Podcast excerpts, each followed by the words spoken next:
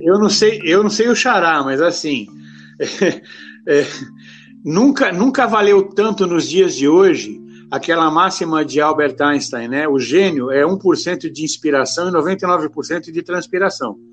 Então é o seguinte, não existe um profissional de gestão, eu sou um profissional de gestão e eu, eu me assumo dessa forma, eu represento a DM11, Segurança da Informação, aonde eu atuo na frente de atividades ligadas à gestão de segurança, gestão de continuidade e também a área comercial, é, porque a gente precisa vestir vários chapéus para a gente poder sobreviver hoje em dia.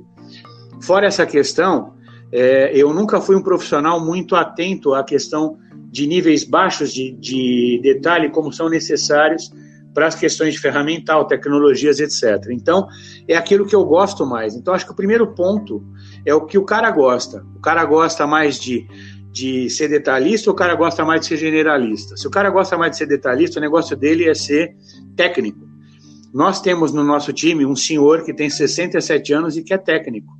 E é um técnico maravilhoso, um nível de detalhe absurdo, um cara que consegue descer, estuda muito, desce em níveis de é, discussão de tabela OSI e, e coisas que eu não sei nem detalhar aqui ou colocar, mas assim, eu tenho conhecimento disso de maneira genérica para que eu possa aplicar os meus conhecimentos de gestão. Portanto, formar um profissional de gestão não é uma, não é uma tarefa fácil. Mas não é impossível, nada é impossível na vida, né?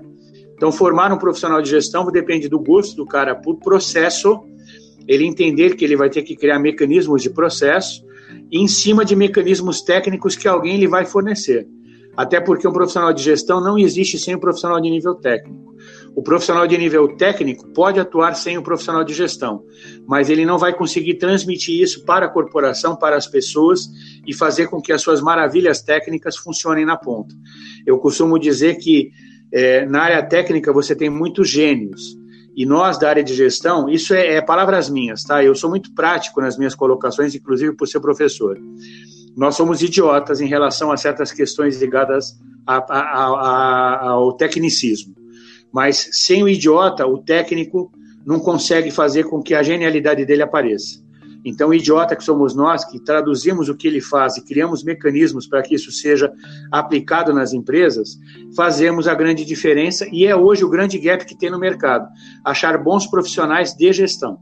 Eu tenho enfrentado eh, nas, nas tarefas do dia a dia o encontro de empresas principalmente com esse negócio de 4658, LGPD, regulatórios de vários níveis. Né? Existem outros regulatórios no ambiente jurídico, por exemplo, que são muito importantes.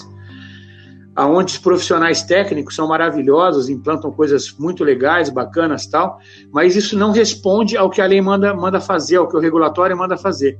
Se não coloca alguém ali, que é o que eu chamo de idiota nesse caso, e eu, não, eu de forma alguma estou ofendendo as pessoas, até porque eu estou me colocando nessa condição. Se você não coloca esse idiota que vai olhar o que esse cara técnico fez e criar os procedimentos, os mecanismos para fazer chegar e responder a um regulatório, responder a um banco central, responder a uma autoridade nacional de proteção de dados, responder a, a autoridades regionais de proteção de dados, você simplesmente não funciona. A genialidade do técnico que está lá no baixo nível, que faz coisas maravilhosas, que invade site, site da NASA, nada vale se você não tiver esse cara de gestão funcionando na ponta.